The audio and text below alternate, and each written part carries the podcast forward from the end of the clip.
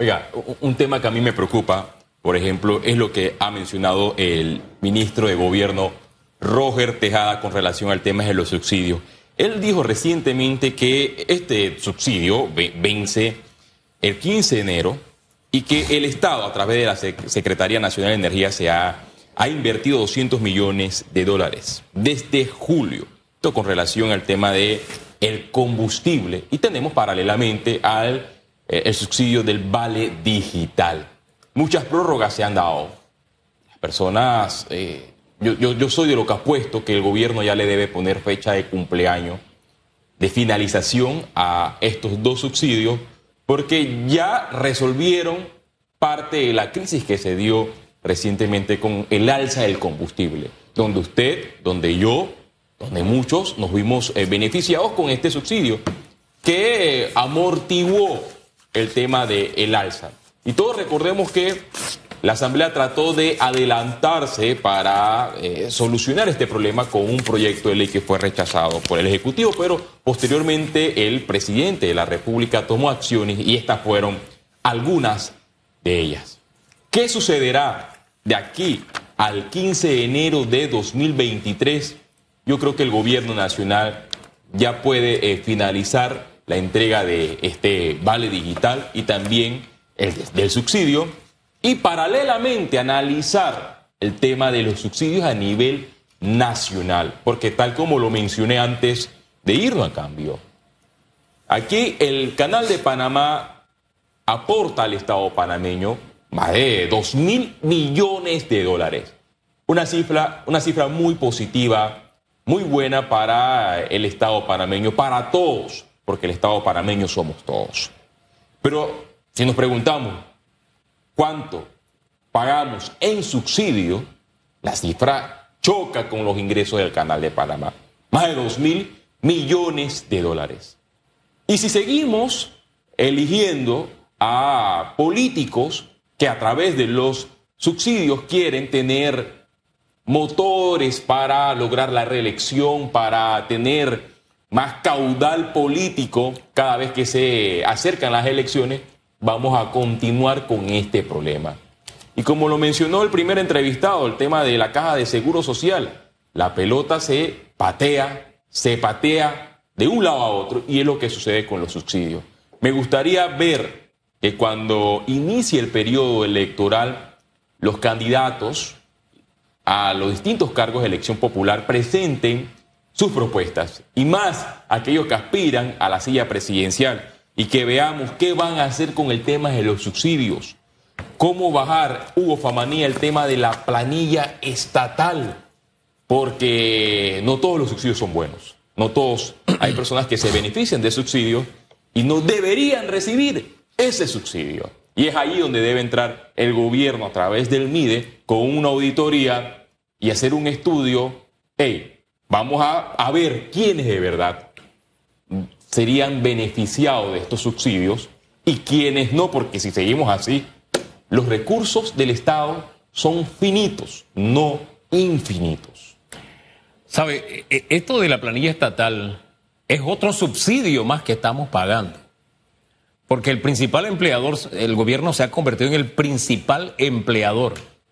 Y esto no nos genera ni crecimiento, ni riqueza, ni ningún beneficio con la cantidad de gente que tenemos trabajando en el gobierno, deberíamos tener, no debería haber ni una brusquita en la calle.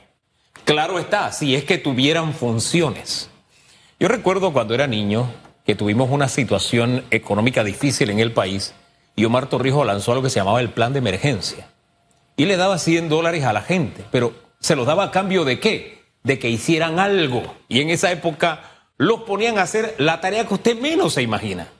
Entonces, si tenemos tanta mano de obra por la que estamos pagando, hombre, por lo menos denle una función. Las glorietas de la Interamericana no debía haber, la, hierba ahí debía estar a ras, bien cortadita, porque tenemos a la gente para que trabaje haciendo eso. No debería haber árboles en los pasos vehiculares que hay en Panamá. Mire, la falta de mantenimiento es horrible.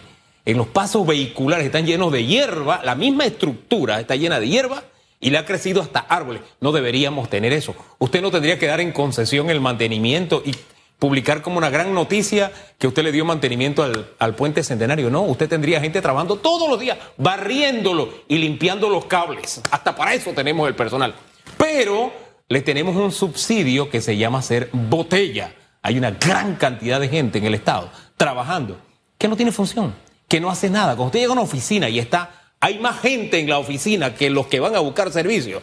Eso no tiene sentido aquí y en ningún lugar del mundo y no es sostenible. Entonces, un Estado no, no puede funcionar, no es sostenible mantenerlo de esa manera y en algún momento hay que corregirlo, don Félix, a propósito de subsidio, porque si usted corrige eso y usted le dice, ¿sabes qué? Te voy a eliminar el subsidio de la gasolina, todo el mundo tranquilo.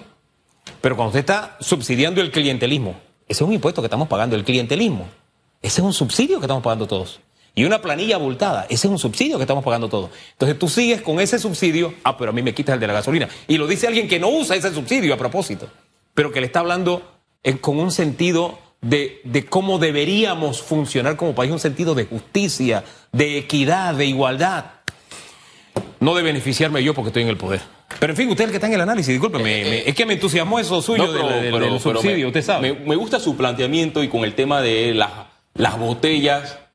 Aquí si, si verdaderamente existiera una contraloría, se hiciera una auditoría en cada institución a través de los directores y los ministros para saber quiénes en efecto están trabajando, pero esto se usen. En su momento se le, se le preguntó al señor Contralor Gerardo Solís sobre el tema de las personas que recibían un salario y que no devengaban. Y él dijo solamente una encontrado, señor Hugo.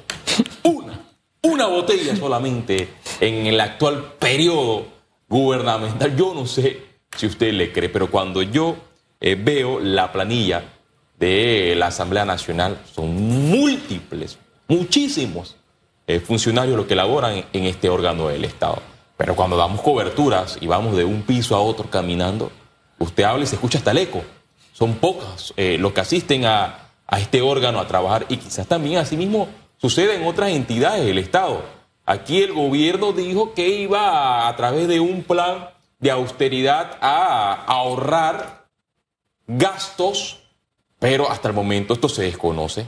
Yo no sé, y, y antes de finalizar, Hugo, porque he escuchado el planteamiento de varias figuras que son muy importantes en el gobierno del presidente Laurentino Cortizo, que hablan ya de nacionalizar Minera Panamá, porque si el gobierno o el Estado panameño ha logrado manejar grandes instituciones como la autoridad del canal de Panamá, lo mismo pudiera hacer con Minera Panamá. A mí me dolería ver las manos de los políticos metidas en esta empresa con el tema de los nombramientos, porque usted sabe cuántas, cuántas personas pueden entrar a una empresa como esta a laborar. Son muchísimas.